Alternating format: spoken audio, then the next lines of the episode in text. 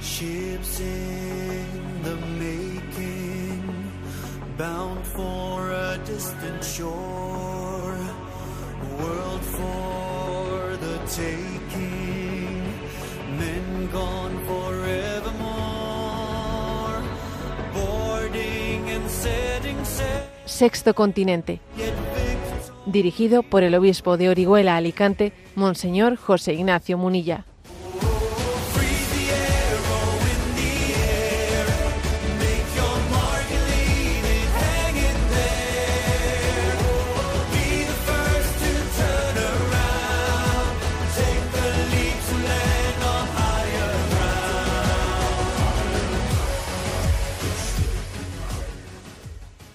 Un cordial saludo a todos los oyentes de Radio María. Un día más, con la gracia del Señor, nos disponemos a realizar este programa radiofónico llamado Sexto Continente, que lunes y viernes, de 8 a 9 de la mañana, una hora menos, en las Islas Canarias, realizamos aquí en directo en Radio María España. Realizamos este programa al día siguiente de la solemnidad de Cristo Rey Rey del universo, Rey de la historia, Rey de nuestra vida. Y quiero señalar en este saludo de entrada lo que supone reconocimiento de Jesucristo como Rey en este momento, en esta gran crisis cultural, en esta gran crisis social, en esta gran crisis antropológica, crisis de la familia en la que nos hemos encontrado. Nunca se, nunca hemos visto con mayor claridad que la alternativa en este momento es o el reconocimiento de Cristo como nuestro Rey o nuestra esclavitud o nuestra esclavitud. Quiero compartiros una, una frase, una, una frase, un mini párrafo de la, la conocida novela distópica Un mundo feliz de Aldous Huxley, escrita en 1932 en la que dice, una dictadura perfecta tendría la apariencia de una democracia, pero sería básicamente una prisión sin muros, en la que los presos ni siquiera soñarían con escapar. Sería esencialmente un sistema de esclavitud, en el que gracias al consumo y el entretenimiento, los esclavos amarían su servidumbre. Es impresionante esta, esta, expresión de esa novela del año 1932. Esta sería la dictadura perfecta, en la que eh, los presos estarían como mm, contentos de serlo. La dictadura más consolidada es, es, aquella en la que los esclavos sienten placer en ser esclavos, ¿no? Y nunca nuestro mundo reivindicó tanto la libertad como ahora y sin embargo nunca fuimos tan esclavos. Estamos llenos de esclavitudes, llenos de adicciones. Bueno, pues ahora, ahora viene la gran afirmación. Para salir de esta prisión, de esta prisión tan sofisticada en la que estamos presos, necesitamos reconocimiento de la realeza de Jesucristo. La modernidad negó, negó la obediencia a la fe, se resistió a ella, eh, aduciendo que el hombre es libre y que Dios no tiene que quitarle la libertad al hombre, ¿no? Y ahora, en este momento, nos damos cuenta que solamente cuando reconocemos a Cristo como Rey, cuando le entregamos las llaves de nuestra libertad, es entonces cuando somos capaces de ser libres, es decir, de ser dueños de nuestra voluntad y esclavos de nuestra conciencia. Bueno, pues esta es, esta es la afirmación que hacemos en la solemnidad de Cristo Rey. La realeza de Cristo es la que garantía, la que garantiza nuestra libertad. ¿Quieres ser libre? Entrega las llaves de tu libertad a, a Jesucristo, a Dios nuestro Señor. Solo así podremos ser libres. De lo contrario, seguimos presos en esta prisión tan, eh, tan disimulada, como dice ¿no? esta expresión de, de la novela Un Mundo Feliz que la voy a volver a repetir. Una dictadura perfecta tendría la apariencia de una democracia, pero sería básicamente una prisión sin muros, en la que los presos ni siquiera soñarían con escapar. Sería esencialmente un sistema de esclavitud en el que gracias al consumo y el entretenimiento los esclavos amarían su servidumbre. Por eso hoy a Cristo Rey, ¿no? Le decimos, Señor, ven y danos la verdadera libertad, la libertad de amar, la libertad de dar nuestra vida al servicio de, del reino de Dios. Sexto Continente es un programa que tiene interacción con los que sois usuarios de redes sociales, en Instagram y en Twitter a través de la cuenta arroba obispo munilla, en Facebook a través del muro que lleva mi nombre personal de José Ignacio Munilla. Los programas anteriores eh, de Sexto Continente están a vuestra disposición tanto en el podcast de Radio María como en, el, en las plataformas de Spotify y Divox eh, y también en, el, en, la página web multimedia www.enticonfio.org allí tenéis acceso directo pues a Sexto Continente. Bueno, pues en la línea de este saludo que he hecho pidiendo a Cristo Rey que nos dé el don de la libertad, voy a compartiros algunas noticias que, que son esperanzadoras. ¿eh? Así abro mi programa, pues con, con una noticia esperanzadora de, de, cómo luchamos, de cómo luchamos para buscar, ¿no? Para proteger esa libertad, esa libertad que Dios nos ha dado. Ayer en el, en el diario El Mundo se publicaba un, un reportaje con el siguiente título, ¿no? Un ejército de madres para retrasar los móviles un ejército de madres. No sé si recordáis que, que el año pasado, allá por octubre, también hablé de, de, una iniciativa de madres que luchaban para resistirse a que sus hijas, sus hijos, pues que tenían problemas de disforia de género, pues fuesen hormonados. Recordáis que allí hubo una, una manifestación de madres que se resistían a que sus hijos y sus hijas, sus niños, eh, que, que, estaban también ¿no? experimentando las la crisis identitarias que estamos generando artificialmente, entrasen en esos programas oficiales de hormonación, etcétera, ¿no? Y utilizaron una pancarta, una pancarta que me pareció emblemática. Eh, yo la compartí en redes sociales. La pancarta era contra las hormonas, aquí están las leonas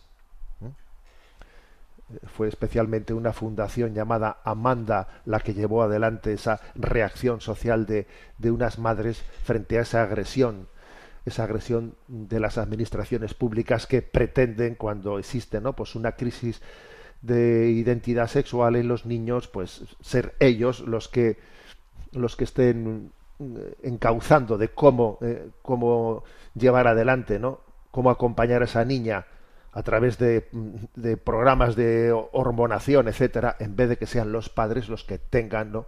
Pues su, su patria potestad sobre sus hijos en ese momento. Fue una reacción fuerte contra las hormonas. Aquí están las leonas. Bueno, pues en otro orden, en otro nivel de cosas, también aquí se ha producido eh, una, una reacción, se está produciendo una reacción de un grupo numeroso de madres en distintos lugares de la geografía de España para proteger a sus hijos eh, frente a todo lo que supone la, la invasión la invasión de los dispositivos tecnológicos eh, pues en la adolescencia, en la infancia y en la adolescencia.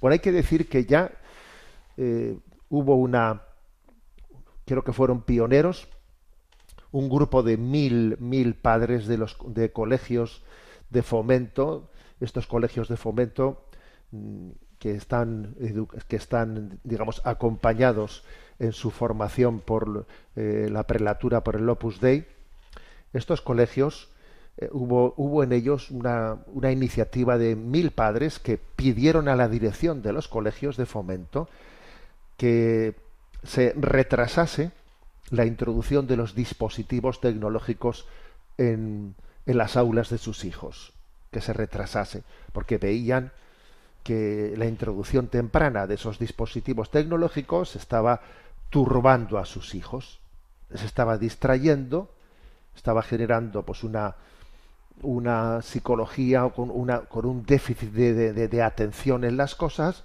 y además que estaba generando un riesgo de acceso al porno, ¿eh? al porno y a otras y a otras páginas nocivas. Entonces fue, yo creo que fue una primera rebelión, ¿eh? Sí, utilizando la palabra rebelión en el sentido, ¿eh? en el sentido positivo del término, ¿no? Una reacción de, de los padres que van por delante y pidieron a la dirección de los colegios que y bueno y, ya se ha dado un paso no en esos colegios se ha retrasado un curso pero obviamente hay que hay que analizarlo más en profundidad porque no es cuestión de un solo curso es que es que la vida es lo que acontece mientras que nosotros estamos estamos distraídos en otros temas es que es que lo que va aconteciendo en los corazones de los niños y de los adolescentes con la introducción de, la, de las tecnologías es que no nos percatamos de ello, es que no somos conscientes de hasta dónde llega ¿no? todo lo que se está produciendo. Bueno, esa fue una primera reacción. Y ahora, como os decía, pues el diario El Mundo ayer eh, hacía, traía, ¿no? traía la noticia de, de, otro tipo de reacciones, ¿no? Que han, que han, que han nacido, en concreto, pues este mes de noviembre, en sus inicios, pues fue testigo de cómo en un barrio barcelonés de Poblenou, pues un grupo de familias, en concreto fue una madre la que comenzó creando un grupo de WhatsApp para compartir noticias en las que le preocupaba le, preocupaba pues qué, qué, pasaba con el uso de los móviles de los hijos. Porque decía, yo sola no puedo luchar contra esto, porque si mi hijo o mi hija va a ser la única ¿no? que no tenga el móvil en el aula, a ver yo cómo a la niña le sostengo siendo ella la rarita del aula, si yo no consigo tener más, eh, más padres conmigo, si no, si no hacemos piña, pues me va a ser muy difícil mantener este pulso con mi hija, con mi hijo, yo así en solitario. Entonces ella creó un grupo de WhatsApp, compartiendo noticias, bueno, pues digamos, estudios contrastados sobre qué estaba ocurriendo con el uso de los móviles con los niños. ¿no? En muy pocos días ese grupo de WhatsApp creció exponencialmente. Eh, Sabéis que un grupo de WhatsApp actualmente creo que puede llegar a tener mil y pico miembros, ¿no? Enseguida ese grupo de WhatsApp pues tuvo más de mil doscientas personas ya y entonces decidieron coordinarse con otros barrios, con otros colegios, y eso ha ido creciendo. Después se formó un grupo de Telegram que tiene el nombre de Adolescencia Libre de Móviles. Ese es el nombre de ese grupo. Adolescencia Libre de Móviles, que tiene ya más de 10.000 ¿eh? 10.000 familias, ¿eh? aunque curiosamente como en tantas cosas son las madres ¿eh? las que están dando la cara en esta, en esta batalla, son las madres las que dan esta, eh, esta batalla. Bueno, y entonces esa iniciativa se ha ido extendiendo ya a 11 comunidades autónomas y, de alguna manera pues, pues está, está quedando patente cómo las familias mm, experimentan que, que quieren reaccionar y hay en ese grupo de Telegram muchas que dicen yo no voy a dar un móvil a mi hijo porque entre en la ESO, no lo voy a hacer. Y también están están hablando en ese grupo de, de registrar ¿eh? registrar en el Congreso de los Diputados una iniciativa legislativa popular para ¿eh? pues para poner coto ¿no? a todo lo que supone que la, que la tecnología se introduzca de, de esta manera el Consejo Escolar de Cataluña convocó también una reunión el día 16 para hacer un debate extraordinario sobre este asunto. Y bueno, hay que decir que, es una reacción, bendita reacción, ¿eh? bendita reacción. Escuchamos allí, pues, mm, algunos testimonios, como el siguiente, ¿no? Por favor, por favor, retrasad la entrega, poned control parental, también en las consolas, firmad un contrato con horas de uso. Algunos padres a sus hijos adolescentes hacen escenifican un firmar un contrato comprometiéndose a unas horas de uso, ¿no? Bueno, me entregarás el móvil, o sea, para que no después, para que no estemos siempre a la greña, a la pelea, o sea, firmamos de alguna manera nos te comprometes a algo, ¿no? Dice, firmar un contrato con horas de uso que no duerman con el, con el móvil, que no duerman con la consola. Estamos impresionados y muy preocupados por lo que estamos viendo, ¿no? Dicen en esta en, este comentario. Este, eh, en, este grupo también está introducida, eh, o mejor dicho, tiene la asistencia o la ayuda de Luisa González, vicepresidenta del Colegio de Médicos de Madrid, eh, la cual ha alertado que la literatura científica evidencia que hay un daño neurológico cuantificable debido al acceso, o mejor dicho, perdón, al exceso de digitalización, ¿no? Hay pérdidas de memoria que en principio no, no tenían que ocurrir hasta edades avanzadas. También se genera dificultad de comprensión lectora, disminución de capacidad de atención, dice Luisa González, ¿eh? vicepresidenta del Colegio Médicos de Madrid. O sea que se está observando por parte de los especialistas una baja, incluso una baja autoestima directamente proporcional al uso de las redes sociales, trastornos en el aprecio del propio cuerpo, complejos, que después derivan en anorexias, que derivan en crisis de identidades sexuales. Y claro, y el tema estrella, que, está, que todo esto está conllevando que la edad de inicio en el consumo del porno está llegando incluso, fijaros bien, a los ocho años de edad, que es algo terrible, ¿no?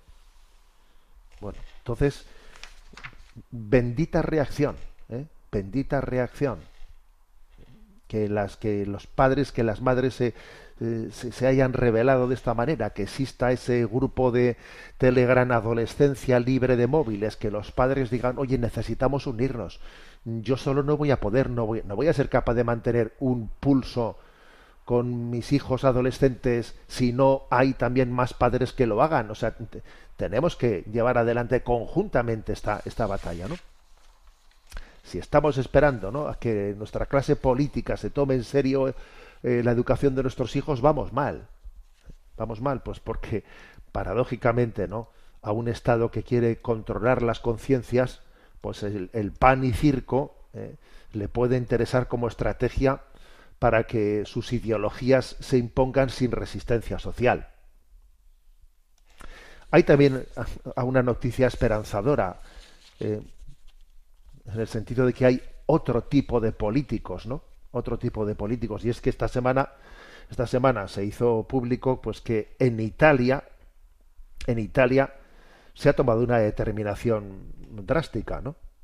Giorgia Meloni, pues la, la presidenta del gobierno italiano, hizo público, es más, ya desde el martes, desde el martes esto ya se ha implementado en Italia, se impide que los menores accedan a webs pornográficas y de contenidos nocivos. ¿eh?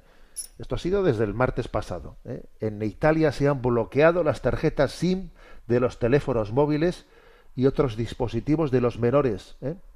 para impedir que accedan a contenidos inapropiados. Además, desde el martes se han bloqueado las tarjetas de los menores. Así, ¿eh? Es una medida pionera en Europa. Nadie había hecho eso. ¿eh? Que ya no es únicamente que los padres pueden tener un programa de, de, control parental, no, no, o sea que el gobierno italiano ha hablado, ¿no? Pues con las compañías telefónicas y les ha dicho, vamos a ver, todos los dispositivos ¿eh? que tienen como titulares eh, menores de edad ¿eh? quedan bloqueados en el acceso a todas estas páginas, ¿no? que son pornográficas, violentas, relacionadas con el consumo de armas y vinculados a mensajes de odio y discriminación. Se han hecho allí, pues creo que han sido ocho tipos de contenidos, de los cuales, claro, el, emblemático es el de la pornografía, y entonces desde el martes anterior todos los dispositivos han quedado bloqueados. Con todos mis, ¿eh? me quito el sombrero porque haya pues un gobierno que sea capaz de hacer eso. Me quito el sombrero. ¿eh? Y las teleoperadoras han sido llamadas y, el gobierno se les ha impuesto eso. Claro, obviamente aquí hay un problema que es que, eh, que el bloqueo tiene la limitación de que esos teléfonos estén registrados a nombre de los adolescentes o de los niños. Claro, si el teléfono está registrado a nombre del padre y el padre se lo ha entregado al hijo, entonces, claro, pues no, no, puede quedar bloqueado ¿no? con esta medida. Entonces, claro, la clave para, que esto, para que esta medida italiana funcione, la clave está en que el teléfono esté a nombre a nombre de, del niño o del adolescente, ¿no? Pero bueno, pero es una rebelión, o sea, bendita iniciativa del gobierno italiano, por cierto, de la cual no hemos escuchado casi comentario en España, porque, en fin, yo uno dice, oye, pues esta, esta medida del gobierno italiano debería de haber sido motivo, ¿no? De, de un debate social en España, por ejemplo. Oye, aquí no se ha escuchado nada. ¿eh? Aquí no se ha escuchado nada. Es increíble, ¿no? También de qué, de qué manera vivimos eh, cada uno en nuestra, en nuestra burbuja, mientras que acontece lo que es determinante en la vida de la familia y de nuestros hijos.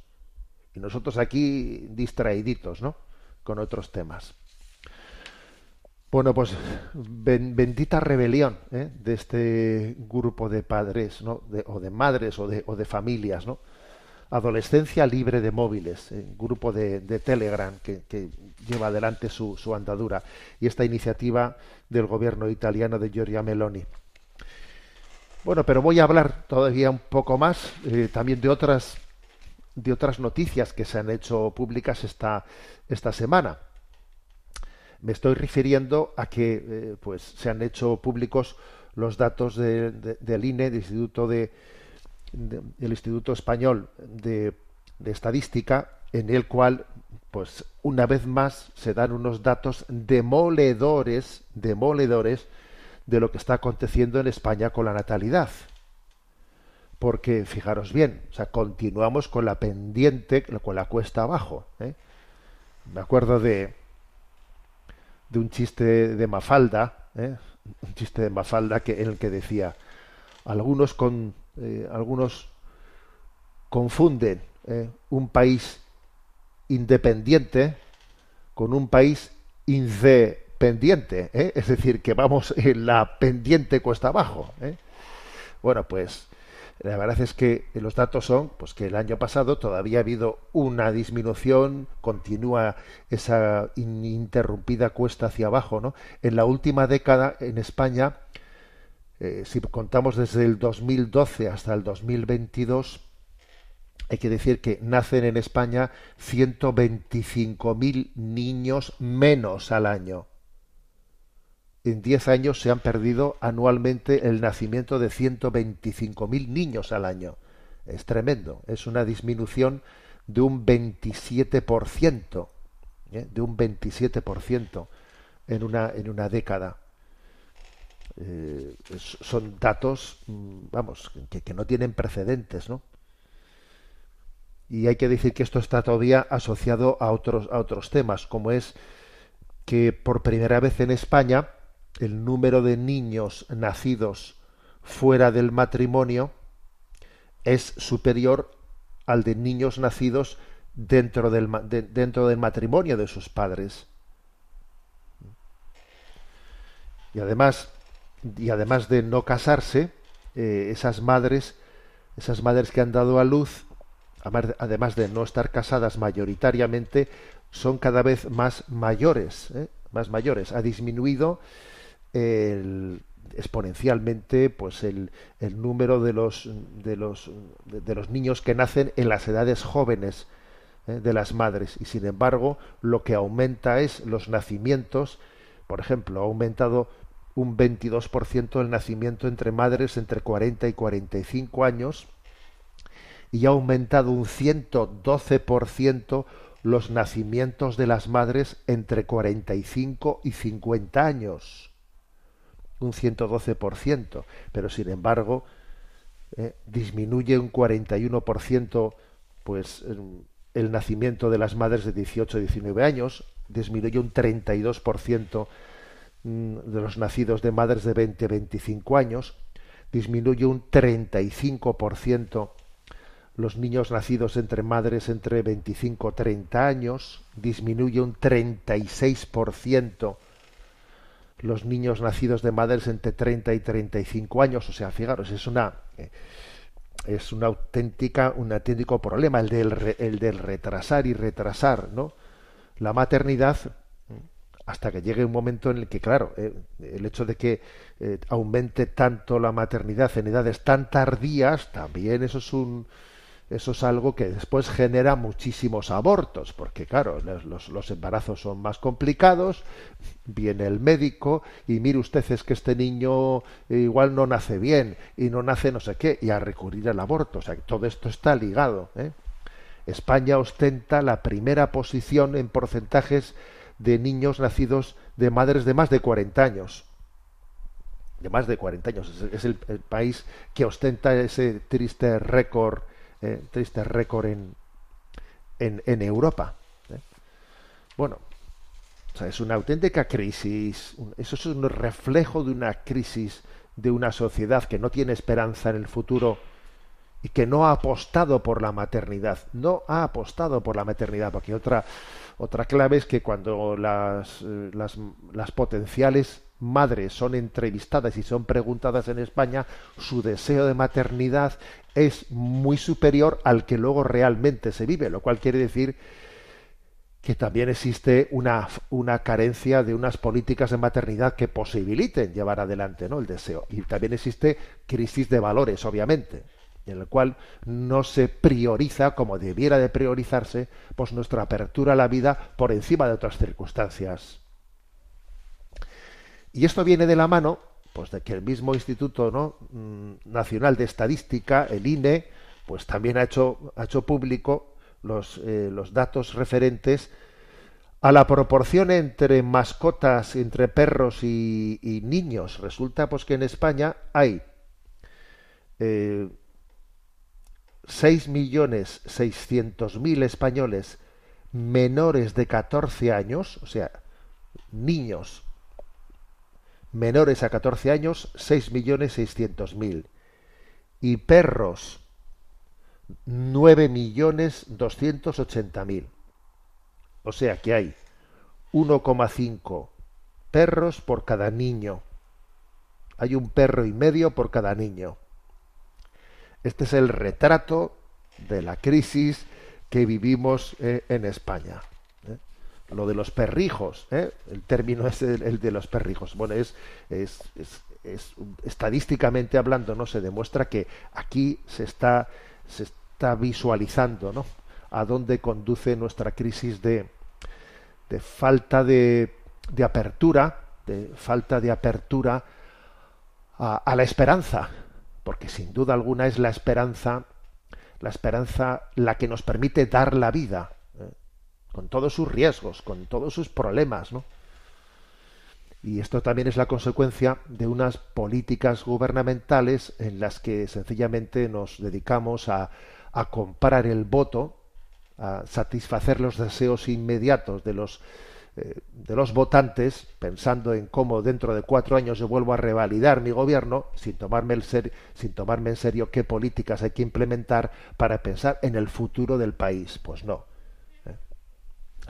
Esto es, eh, la, la, realidad. ¿no? Pero bueno, quedémonos con, la, con esa rebelión de la que he hablado, ¿no?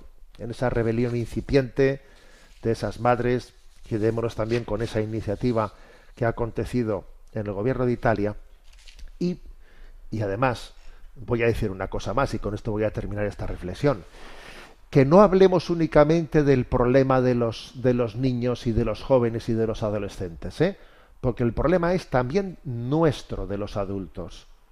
Aquí se habla mucho de, eh, pues, del problema de cómo se utilizan las tecnologías, qué incidencia tienen las tecnologías para los, para los niños, para los adolescentes. A ver, hablemos de nosotros, de los adultos. Porque la línea divisoria, por ejemplo, ¿no? Por ejemplo, de la utilización de la tecnología correcta o incorrectamente, la línea divisoria no puede estar en los 18 años. La línea divisoria está en la rectitud moral. Eh, independientemente de que uno tenga 18, tenga 12 o tenga, o tenga 35 años. La línea divisoria es la rectitud moral, no es la edad. Lo que es malo, lo que es intrínsecamente malo, lo es para todas las edades. Y mientras que los adultos no lo asumamos, pues no tenemos autoridad moral para transmitírselo a los menores de edad. Bueno, vamos a, a proclamar que Cristo es nuestro Rey. Hemos comenzado la, este programa en este día de hoy, que hacemos al día siguiente de la solemnidad de Cristo Rey, diciendo, aquí hay una doble alternativa, o es proclamar la realeza de Cristo, o es entregar mi libertad, ¿eh? entrego mi libertad a Cristo mi Rey, o de lo contrario nos esclavizamos, somos esclavos, ¿no? esclavos de, de, tantas adicciones eh, en las que el hombre cae, de tantas estrategias de manipulación en las que irremediablemente, irremediablemente caemos ¿no? cuando nuestro corazón no tiene dueño. Si mi corazón no tiene dueño, estoy siendo fácilmente manipulado por las idolatrías. Vamos a escuchar, vamos a cantar, vamos a proclamar Viva Cristo Rey con esta canción de Jesús.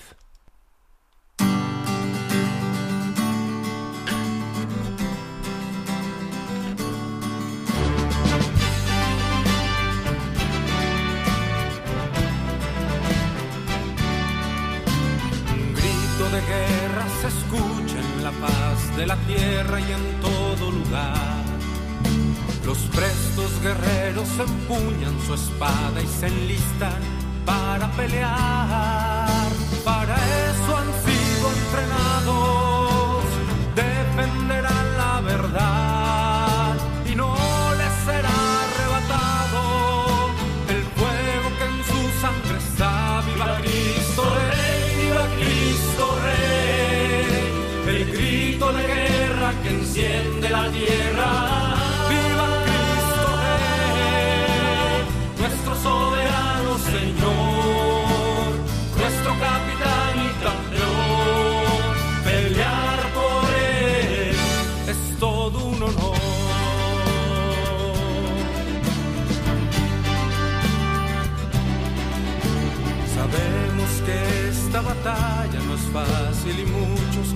se acobardarán.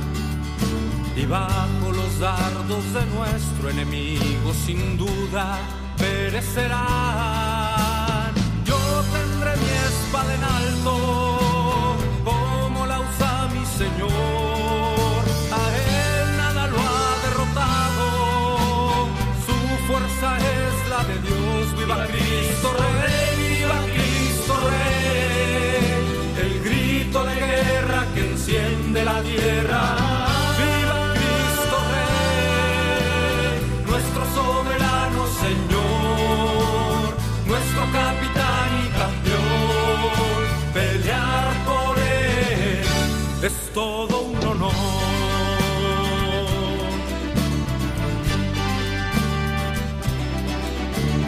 No conocemos mayor alegría, no existe más honroso afán que con mis hermanos estar en la línea y juntos la vida entregar a Él que merece la gloria y nos reclutó por amor. Ante la rodilla se dobla y se postra el corazón. Viva Cristo Rey, viva Cristo Rey, el grito de guerra que enciende la tierra.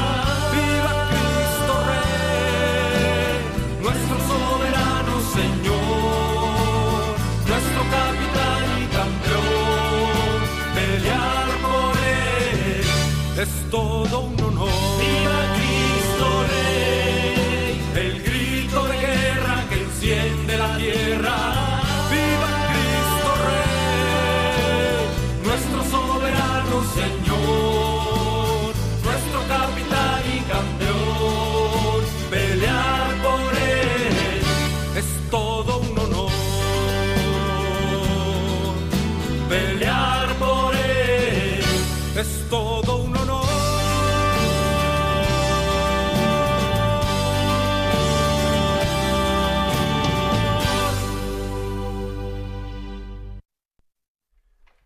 Cristo Rey, sale de nuestro corazón esta expresión con el reconocimiento de su amor hacia nosotros, de su misericordia y con nuestra petición de que nos dé la gracia de vivir la libertad de los hijos de Dios que este mundo nos quiere arrebatar.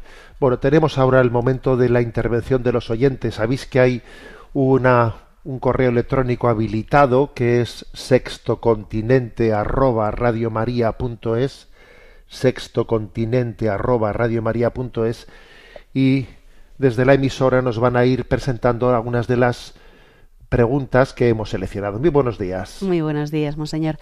Adelante. Nos escribe un padre de familia. Dice, mi nombre es Daniel y le escribo desde Barcelona. Quiero compartir con usted y los oyentes de Sexto Continente una experiencia vivida en el colegio de nuestra hija, un colegio, por cierto, por cierto católico concertado. Mi hija cursa cuarto de la ESO, 14, 15 años. Durante la cena nos explica que han suspendido una clase porque alguien de la Administración ha venido para hacer una charla sobre violencia machista. Hago un inciso, tenemos la gran suerte de que nuestra hija confía en nosotros y nos lo cuenta todo.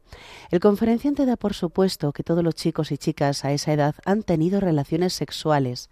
Partiendo de esa suposición, les explica que las relaciones sexuales tienen que ser consentidas por parte de las chicas. Si el punto de partida ya me parece grave, suponer que los adolescentes en su totalidad mantienen relaciones sexuales, lo que explica después me atrevería a decir que es denunciable. Resumo. Les dice a los chicos y chicas que las prácticas que ven en la pornografía que consumenlas pueden llevar a término siempre y cuando tengan el consentimiento de su pareja. A continuación les habla con toda la crudeza de una serie de prácticas sexuales aberrantes y especialmente humillantes para la mujer que prefiero no detallar. En la charla no está presente ningún profesor de la escuela. Alertado por esta situación, contacto al día siguiente con el tutor y la coordinadora de secundaria, quien se sorprende de lo que le digo y añade que es una charla que llevan haciendo varios cursos y que tiene buena aceptación. Añade que no hay ningún profesor presente para que los alumnos no se sientan cohibidos y puedan hacer preguntas sin presión. ¿Qué está pasando, monseñor? ¿Hasta qué punto la sociedad está enferma para que esto que explico se vea como algo normal? Muchas gracias por sus orientaciones. Pues, ¿qué está pasando? Pues lo que está pasando es nuestra secularización interna. Nuestra secularización interna, porque obviamente no que eso ocurra en un colegio católico y por desgracia no es un caso excepcional, ¿eh? Pues que eso ocurra solamente se puede explicar por nuestra secularización interna. Que nosotros entreguemos, entreguemos la, pues distintas charlas formativas en materia de sexualidad, se le entreguemos a personas ajenas al centro y que además no tienen no tienen plenamente bueno ni plena ni remotamente no no tienen no, hacen suya no pues la visión cristiana católica de la sexualidad que les entreguemos a ellos esas charlas y que además les dejemos solos en las aulas si la si la presencia ¿eh? de, la propia titularidad del centro pues solamente se explica porque digamos que la, con, que la identidad de ese colegio católico pues, pues la hemos perdido completamente. Es que no se, no se puede explicar de otra manera. No se puede, no, hay otra explicación. O sea, es no tener conciencia de lo que nos estamos jugando. ¿no? Entonces creo que es muy importante que tengamos una capacidad crítica y que, y que reaccionemos. ¿no? Algunos consejos que yo daría a este padre. A ver, pues usted ha hablado con el tutor. Muy bien igual también sería bueno que hablase con el director de centro y que intentase, pues, mm, si es posible, no ir solo, sino con algunos otros padres, buscar también una, pues, una, eh, pues, una pequeña, ¿no? Un pequeño círculo, un pequeño círculo en el que, pues, haya una capacidad de compartir eh, esta preocupación. Ir a la dirección del centro eh, también poner esto en comunicación, yo siempre os lo digo, del obispo. A los obispos también hay que contarles las cosas. Es muy importante que un obispo reciba este testimonio. Bueno, está bien que en un programa como este se comparte su sufrimiento porque esto sirve para generar criterio, pero obviamente a la hora de afrontar el caso concreto, eso hay que hacerlo pues yendo a la cabeza ¿eh? y yendo al director de centro y yendo a, al obispo, que en el fondo pues tenemos la última responsabilidad, ¿no? Por eso también tantas veces os pedimos oración por los obispos, porque la verdad es que la responsabilidad con la, que cargamos es tremenda. Es tremenda que el obispo sea el último responsable pues de tantas instituciones eclesiales en las que pueden llegar a pasar cosas como estas. ¿eh? Entonces, bueno, pues hay que reaccionar ¿eh? y, y, y no ponerse de perfil, y no contentarse con que mi hija pues me cuenta todo y, creo que más o menos estoy salvándole a ella. No, es que también somos, somos responsables de, de, los demás compañeros y además si no, si no existen otros compañeros que, que, que tengan un criterio conjugable con el de su hija, al final su hija va a tener que, ¿sabes? Su hija el día de mañana, su novio tendrá que buscarlo entre el resto de los compañeros. Luego, si los demás han sido contaminados en la, en la visión de la sexualidad, eso le va a afectar a su hija. ¿eh? Entonces, bueno, pues nuestra reacción es importante, ¿no? ¿Que esto nos complica la vida? Pues sí, nos complica la vida, pero no podemos mirar para, para otro lado. ¿eh? Adelante con la siguiente pregunta. Una oyente llamada Laura Valdés nos consulta. Buenos días, monseñor. Eh, le quería hacer una pregunta relacionada con la confesión. Por las palabras de Jesús en el Evangelio, deduzco que Jesucristo dio a los apóstoles el don o poder de perdonar o de retener los pecados a todas las personas.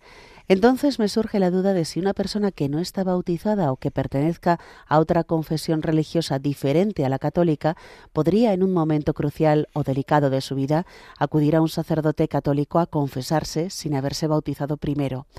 ¿Y qué sucedería en el caso de que dicha persona estuviera cercana a la muerte y pidiera la confesión y unción de enfermos? ¿Podría concedérsela el sacerdote o eso no es posible? Muchas gracias por su programa. Bueno, entre los sacramentos, el bautismo es el sacramento puerta. ¿eh? Es el sacramento puerta a la, a la vida de, a la vida sacramental.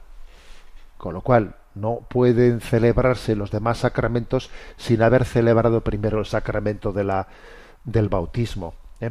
En un caso como el que usted plantea, y si hubiese una situación, eh, digamos, pues de peligro, de peligro, mm, ¿qué es lo que habría que hacer? ¿no? Una situación de peligro cercana a la muerte, en el que alguien pide, eh, pues pide el perdón de los pecados, pide confesarse o pide la, la unción de enfermos. Hombre, pues lo lógico sería administrarle y también bajo, bajo esta situación hacer una, una administración del sacramento del bautismo. Y antes de darle los últimos sacramentos sería lo lógico. ¿eh? O sea, no, tendría sentido hacerlo segundo sin hacerlo primero.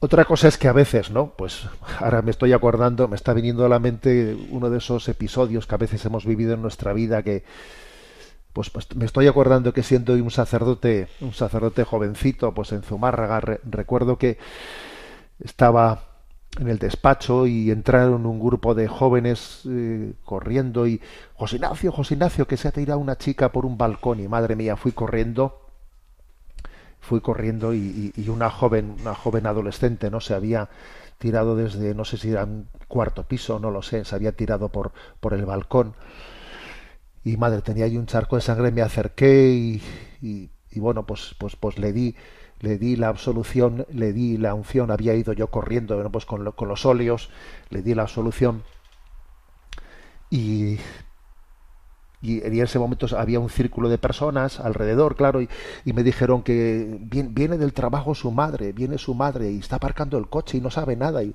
madre mía, su madre cuando vio allí un grupo de gente frente de su casa y, yo me acerqué, me acerqué a ella, ¿no? Para que ella no viese el espectáculo y bueno, pues te puedes imaginar, ¿no? Pues lo que el momento dramático que allí vivimos, ¿no? Bueno, es uno de esos recuerdos que tiene uno en la vida en la vida sacerdotal. Bueno, pues eh, estuve con mi, estuve con esa mujer, ¿no? Todo intentando ayudarla aquel día dramático, ¿no? Todo lo que pude y el caso es que esa mujer no era creyente y a sus hijos no les había bautizado. Y yo le había dado allí la absolución y la, y la unción de enfermos. ¿eh? Entonces, claro, ¿qué, tipo de validez tiene ese sacramento que tú has impartido ahí? Cuando la niña no estaba, cuando la adolescente no estaba bautizada. Mira, eso lo dejamos en manos de Dios, ¿sabes? Lo dejamos en manos de Dios, que eso ya no, no, nos supera. ¿eh? Lo que sí que yo recuerdo es que aquella madre, pues que no era creyente o no, había bautizado a sus hijos, pues el hecho de que las cosas hubiesen acontecido como, como acontecieron y que un sacerdote allí hubiese aparecido, le dio un gran consuelo, ¿sabes? Y, quiso celebrar, pues de alguna manera, como un funeral, ¿no? Para despedir a su hija. Y y allí hicimos pues un bueno propiamente la palabra funeral es la despedida de alguien que ha sido bautizado no pero hombre pues, pues, aunque le llames o no le llames funeral pero hicimos una celebración de la Santa Misa ofreciendo el sacrificio de Cristo por el eterno descanso de aquella chavala no entonces quiero decir que la pregunta que hace Laura no y si allí de repente se le da la absolución o la unción de enfermos a alguien que no estaba bautizado, porque esto es, esto es algo que hoy en día puede ocurrir, porque claro, en un país como España, en el que tradicionalmente estaba bautizado prácticamente todo el mundo, tú veías un accidente por la carretera, te parabas allí y, y ante la duda, ante la suposición de que esa persona lo más probable es que fuese católica, tú le dabas la, le, dabas la unción, ¿no? le dabas la extrema unción o la unción de enfermos, pero hoy en día pues es bastante por, bueno, bastante es posible por lo menos que esa persona no esté bautizada y igual no hay allí posibilidad de preguntarle a nadie, este es católico, este no es católico, ¿no? Entonces, a ver, creo que cuando uno procede, ¿no? ante una situación de urgencia como esa, procede desde lo que su mm, a ver, pues su intuición le lleva a decir, no, venga, vamos a hacer esto, ¿no? luego pues, pues será la será la, gracia de Dios la que la, que supla ¿eh? hay una hay una, un adagio latino que dice ecclesia suplet, es decir, cuando nosotros y las cosas, pues eh, por la emergencia en la que estamos, no las podemos hacer eh, plenamente bien como se debieran de haber hecho, confiamos en que la Iglesia supla, confiamos en que la gracia de Dios que va más allá también, ¿no? de la forma en la que los sacramentos deban de ser administrados, pues también sea capaz de dar su gracia en, una situación extraordinaria como esa, pues por, que por la misericordia de Dios, eh, la gracia de Dios llega a esa persona. ¿eh? Adelante con la siguiente pregunta. Un oyente nos plantea, soy trabajador de un colegio católico en cuya capilla se realizó un acto por la paz el pasado martes 17 de octubre, en respuesta a la invitación a la jornada de oración y ayuno del Patriarca de Jerusalén. Este acto se organizó como oración conjunta entre cristianos, musulmanes y judíos, al finalizar la jornada que además incluyó Eucaristía, adoración y Santo Rosario. El hecho objeto de mi consulta es la retirada de la cruz, que siempre está al lado del altar, en el momento del acto de adoración conjunta. Al comentar mi extrañeza por esa circunstancia al sacerdote organizador del acto, me respondió con estas palabras Por sensibilidad hacia los judíos que asistían a ese acto ecuménico, debíamos evitar que se sintieran molestos frente a la cruz, como si fuera un agravio hacia ellos en vez de a favor de la paz. Con toda humildad le expuse que si yo rezaba por la paz era precisamente porque creo en Cristo Jesús, muerto y resucitado, al que adoramos en la cruz, por ejemplo, el Viernes Santo y puedo rezar por la paz junto con judíos, musulmanes y miembros de cualquier otra religión en la biblioteca del colegio sin necesidad de trasladar allí la cruz, pero me resulta incomprensible tener que retirar la cruz de la capilla para poder rezar por la paz sin que nadie se ofenda. Mi pregunta, por tanto, es ¿Es correcto retirar la cruz en la capilla para que los judíos no se sientan ofendidos durante un acto de oración conjunta? ¿Qué deberíamos haber retirado o cambiado entonces de nuestra capilla pensando en los musulmanes que asistieron al mismo acto? Aprovecho para darle las gracias por todo lo que con tanto cariño nos ofrece a los católicos y a todo el mundo que quiera en cuanto a orientación, formación y pastoral. Que Dios le bendiga. Bueno, está claro que yo creo que a veces nuestros, nuestros miedos, nuestros miedos, nuestros complejos nos juegan una mala pasada. Porque yo creo que si se organiza ¿no? un acto de oración eh, interconfesional, ¿no? Eh, o, entre, diferentes confesiones, eh, confesiones religiosas, o entre diferentes religiones, a ver, pues si resulta que ese acto se celebra en una capilla católica, pues hombre, somos conscientes de que vamos a una capilla católica, ¿no? Entonces, es así. ¿eh? Entonces, lo lógico es que el que venga a esa capilla católica sea consciente de que ese acto está teniendo lugar en esa capilla católica. Imagínate que ese acto de oración por la paz entre confesiones se realizase pues en pues en un salón en un salón judío pues iríamos al salón judío y, y es de sentido común que nadie se iba a sentir ofendido por el hecho de que allí tuviesen los signos propios, pues, pues judíos, ¿no? Y si lo hiciésemos en un lugar, en un, en un lugar, eh, pues en una mezquita, pues lo lógico, a nadie, yo no iría pensando en que, a ver, por sensibilidad deben de, deben de retirar sus signos porque vamos otros allí. O sea, uno sabe a dónde va. O sea, yo creo que es que tenemos a veces una falta de una falta de, racionalidad, de sentido común. ¿eh? Es, pues es una retirada pues que, que, es innecesaria porque por otra parte ni se me pasa por la cabeza que los judíos eh, pues que fuesen a ese colegio pues iban a sentir ofendidos porque en la capilla en la que ha tenido lugar el encuentro había una cruz. Eso en el fondo estamos proyectando nuestros miedos y, nuestros complejos. Por cierto que a mí me, ha ayudado mucho en esto no eh, me ha ayudado mucho el conocer cómo son las escuelas en Tierra Santa en Tierra Santa cómo son las escuelas católicas que llevan adelante no pues los, eh, los franciscanos en la custodia de Tierra Santa. Con el paso de los años en la custodia de Tierra Santa claro cada vez son mm, una minoría una minoría más notoria los, los católicos los palestinos católicos pues porque porque se, se acaban yendo y en los colegios de la, de la custodia eh, cada vez hay más musulmanes y entonces incluso hay colegios en los que ya son más los musulmanes que los católicos en la custodia cristiana. Pero sin embargo, sin embargo, fijaros, en los, en los colegios católicos, que todo el mundo tiene claro que va a un colegio católico. Va a un colegio católico. Y todos los niños musulmanes que en Tierra Santa van a los colegios católicos, estudian la religión católica. Y en todas, eh, y en todas las aulas, etcétera, está la cruz y la imagen de, la Virgen María y, lo asumen pues con toda naturalidad porque saben que están yendo a un colegio católico. esto, es, esto, es algo, esto es así, ¿eh? incluso hasta en poblaciones en las que en este momento, como digo, no, pues los colegios de la custodia tienen una mayoría muy notoria, muy notoria de musulmanes frente, frente a los a los católicos. Por eso lo hacen allí, allí en Tierra Santa, ¿no? Y nosotros aquí en España, aquí en España, ¿no? Vamos a, a, complejarnos de nuestros signos, ¿no? Por, porque estemos teniendo un encuentro interconfesional. ¿eh? O sea que creo que también a veces nos falta un poco la, la contextualización de las cosas. Adelante con la siguiente pregunta. Una oyente llamada Natalia Ramallo nos escribe desde Medellín, en Colombia, planteándonos lo siguiente. Querido Monseñor Monilla, quiero expresarle mi profundo agradecimiento. He aprendido mucho con sus enseñanzas, lo tengo presente en mis oraciones.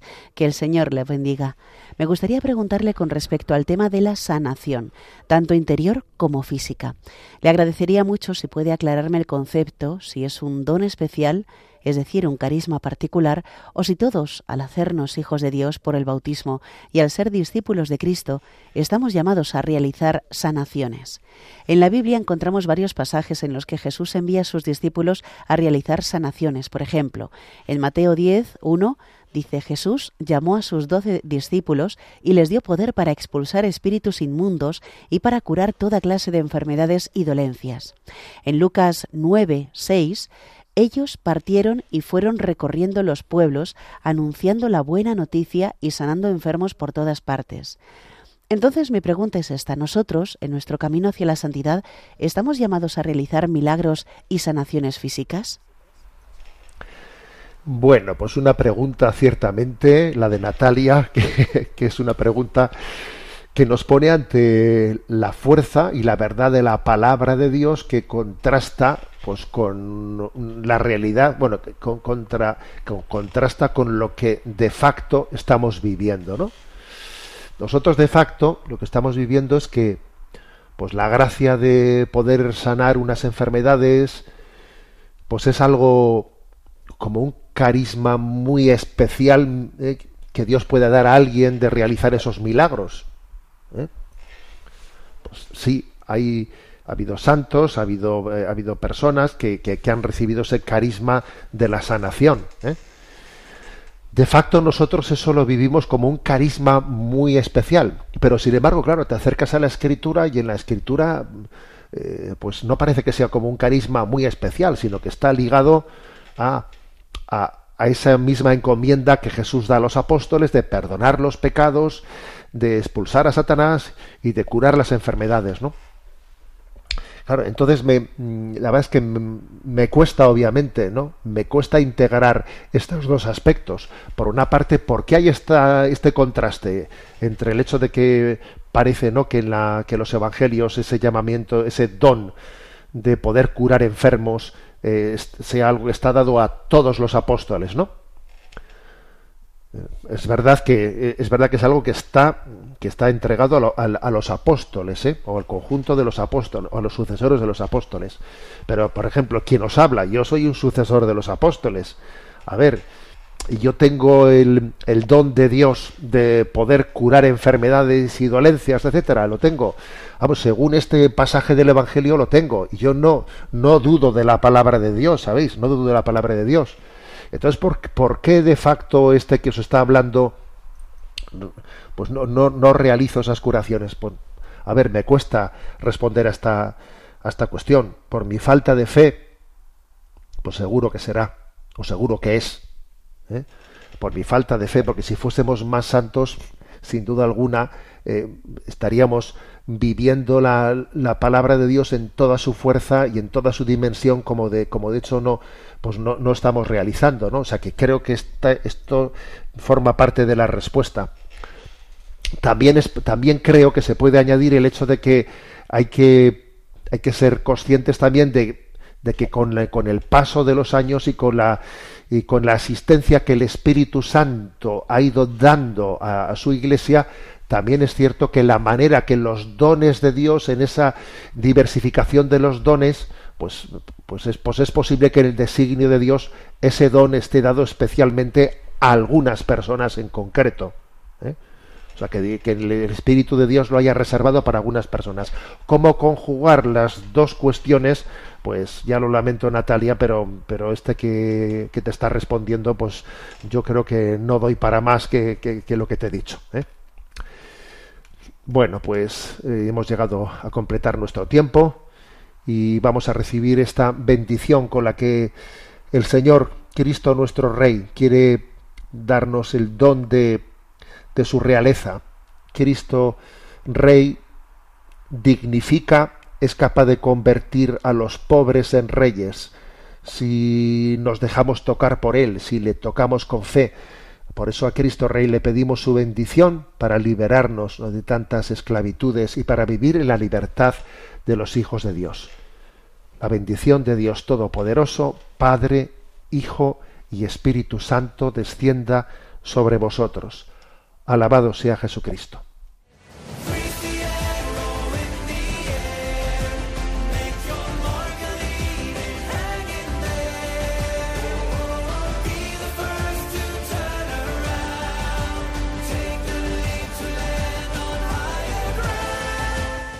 Finaliza en Radio María Sexto Continente, dirigido por el obispo de Orihuela Alicante, Monseñor José Ignacio Munilla.